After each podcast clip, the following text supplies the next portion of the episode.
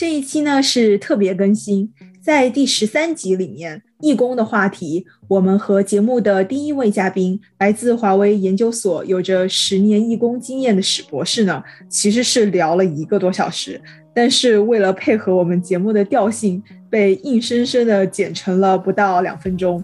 所以这一期呢，我们打算放出稍微完整版的一些聊天细节，当然依旧保持我们节目短小精干的风格。有兴趣的朋友们可以根据我们节目详情里面提供的信息来关注史博士科学网的博客哦。大家好，这里是小数据和弦，从小数字看大世界。我是小何，我是小璇。而我是呃，出生于贵州省安顺市的一个小山村，后考取武汉大学计算机学院。啊，读大学的期间，有幸获得香港慈恩基金会资助完成学业，也是这个过程中陆续与慈恩义工接触，让我开始做志愿者工作。所以我本科毕业后，也选择最终来到了香港读博士。二零一八年博士毕业之后。啊，留在香港华为研究所从事人工智能的相关研究工作。所以，史博士，你参与的这个助学基金会和其他的助学组织有什么不同吗？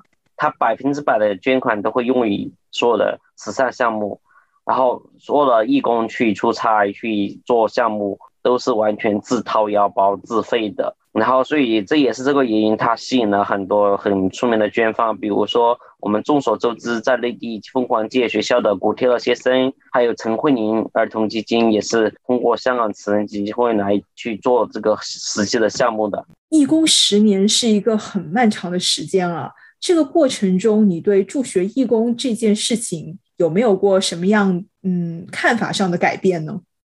有一次我们去个家访，然后，呃，那个胡爷爷就就是我的捐方胡成东先生，他就给那个家人说，哎，多谢你们给我们机会，让我来帮你们的孩子一把。我们这么辛苦来帮你们，还要感谢你呢，是不是感觉当时他讲的话太会会不会觉得太客气了？那直到后面，其实我做多了之后，就感受到他这句话其实是在，嗯，尊重这些受助人的生命。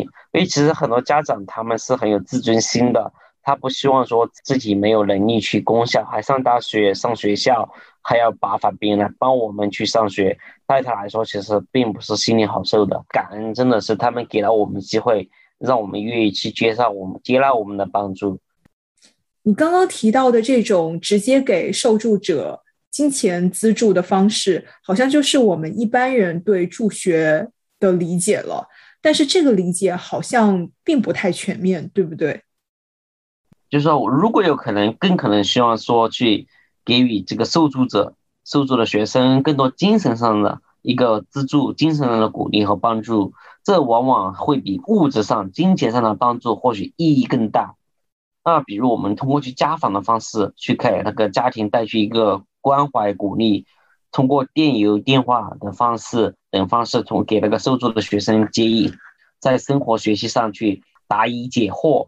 因为我们捐款捐钱，永远是最简单的，也是最省钱、省省精力的。精神上的资助，一个关心和帮助，往往是也是最难去坚持和实现的。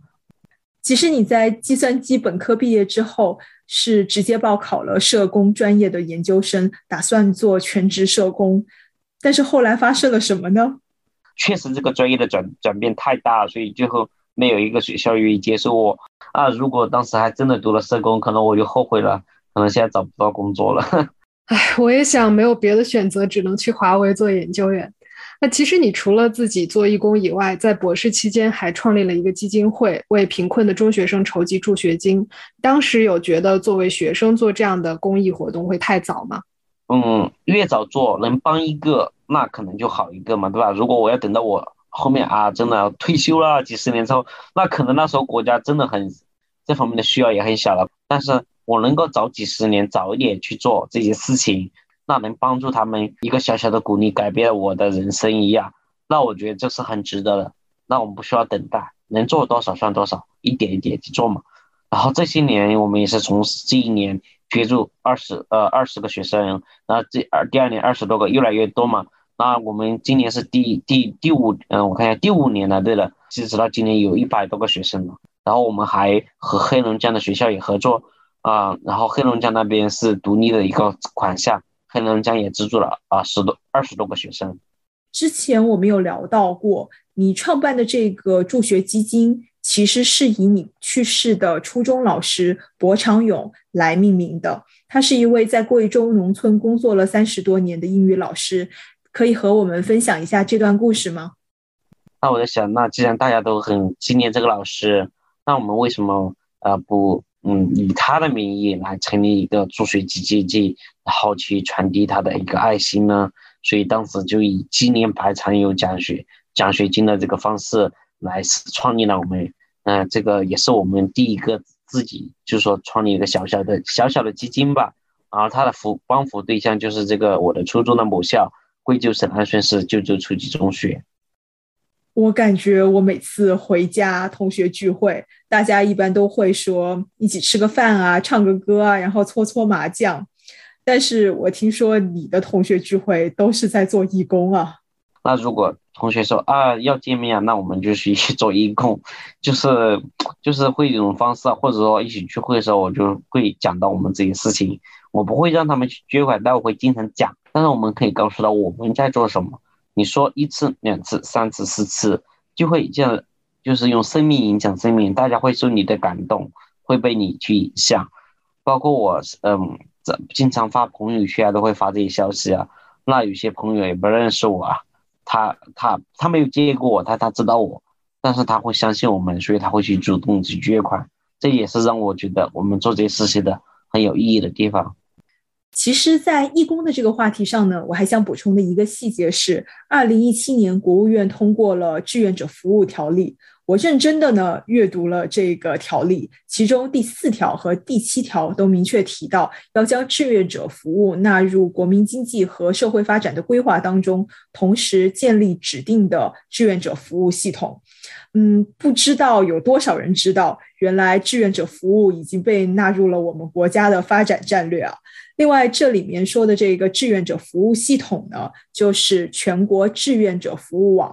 我之前是完全不知道它的存在的。不过，这个网站的二点零版呢，已经于今年的七月份上线了。我到这个网站上看了一下，嗯，有一点厉害哦。